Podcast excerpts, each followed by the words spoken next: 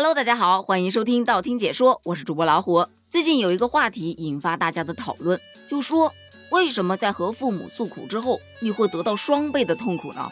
很多网友都表示，有的时候自己内心有委屈事儿，有烦心事儿，想和父母去倾诉一下，但是父母给予的却是打压式的教育，没有一点理解和鼓励，结果呢，就会让自己越来越叛逆，越来越自卑。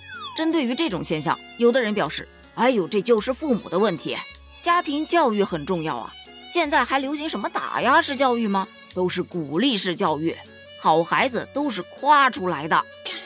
还有人就觉得呀，这是孩子的问题。这世界上哪有不爱自己孩子的父母啊？只不过他们表达爱的方式他不一样而已。再说了，挫折性教育也很重要，在家里多打击打击你，到外面你才会有抗打击的能力嘛。嗯，我个人是觉得这两种说法都挺有道理的哈。但是这个话题之下延伸出来了另外一个让我感同身受的话题呀，说你知道吗？妈妈骂人真的很有一套。于是很多人就开始晒起了妈妈骂人的艺术。我做事啊喜欢先计划，我妈就总说我还没等拉屎呢，先把狗叫来了。哎，我跟你相反啊。我做事没有什么计划性，我妈就总说我屎都到屁股门口了才想起来要找厕所。我妹妹不喜欢写作业，我妈就总说她白天油门走四方，晚上熬夜补裤裆。我生气的时候，我妈总说我嘴翘的都能挂粪桶了。哎，这个说辞不一样，我妈说的是嘴撅的都能拴驴了。我每次写作业要上厕所，我妈都会说我懒驴上磨屎尿多。哎，我每次买了新衣服，马上就穿。我妈总会说我狗窝里藏不住新馍馍。我每次买了衣服放两天再穿，我妈总会说你放着不穿，等着它下崽呀。我一同学总是有点小病小痛的，然后他妈妈就总说他，你这是被苍蝇踹一脚都要去医院呢。我说我要攒钱了，我妈说吃豆攒屁吧，早晚都是要放出去的。我吃菜很小口很小口的夹，我妈总说我。大口夹菜能把菜吓死是怎么的？其实我就想知道一件事情：那个时候网络不通，妈妈们使用的这些歇后语都是怎么做到全国统一的呢？我记得我十来岁的时候做错了事情，我妈总说我十几二十岁的人了，这点事儿就做不好。到我二十多岁的时候，我妈又说我二三十岁的人了，这点事儿都做不好。刚刚三十岁，我妈就又说。你都三四十岁的人了，这点事儿都做不好，好嘛？我是觉得我的年龄不是时间慢慢蹉跎而来的，是我妈提前给我预定的呀。另外，我不知道你有没有这种感觉啊？妈妈除了骂人很有一套，双标也是很有一套的。比方说，我上学那会儿没回家之前，宝贝儿啊，啥时候放假呀？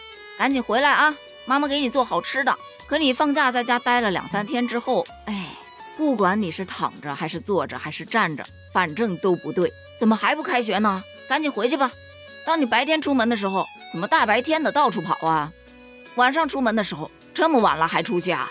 如果你不出门呢，一天到晚的待在家里，你就不能出去溜达溜达。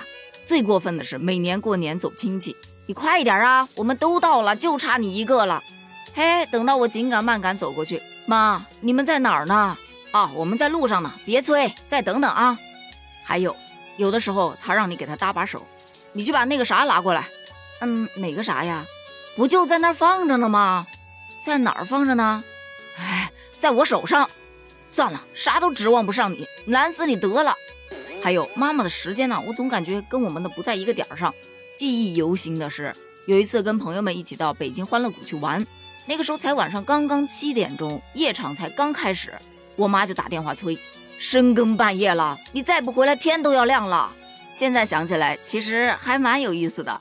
以前经常会因为妈妈的这些言语而跟妈妈发生一些不愉快的争论，但是结婚之后呢，自己做了母亲，也感受到了做妈妈的不容易。其实真的就像老人说的那句话：“可怜天下父母心。”父母总是刀子嘴豆腐心，他们经常会把那些所谓的关心挂在嘴边，有的时候是一种唠叨，对吧？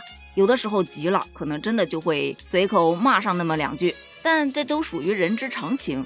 而对于开头的那个话题，为什么和父母诉苦之后，有的时候反而会得到双倍的痛苦？我个人是觉得，可能还是与认知有关。因为你现在遇到的一些问题，可能是父母他们那个年代所遇不到的。当你面对这样的困难解决不了的时候，父母们也会跟着你一起去着急，一着急就容易口不择言。这个时候你自己的痛苦没有得到疏解，可能还要反过来去安抚父母的情绪，可不就双倍痛苦了吗？这也是为什么大多数人会选择跟父母报喜不报忧的原因了。那对于今天的这个话题，你又有什么想聊的呢？欢迎在评论区补充一下哦，咱们评论区见，拜拜。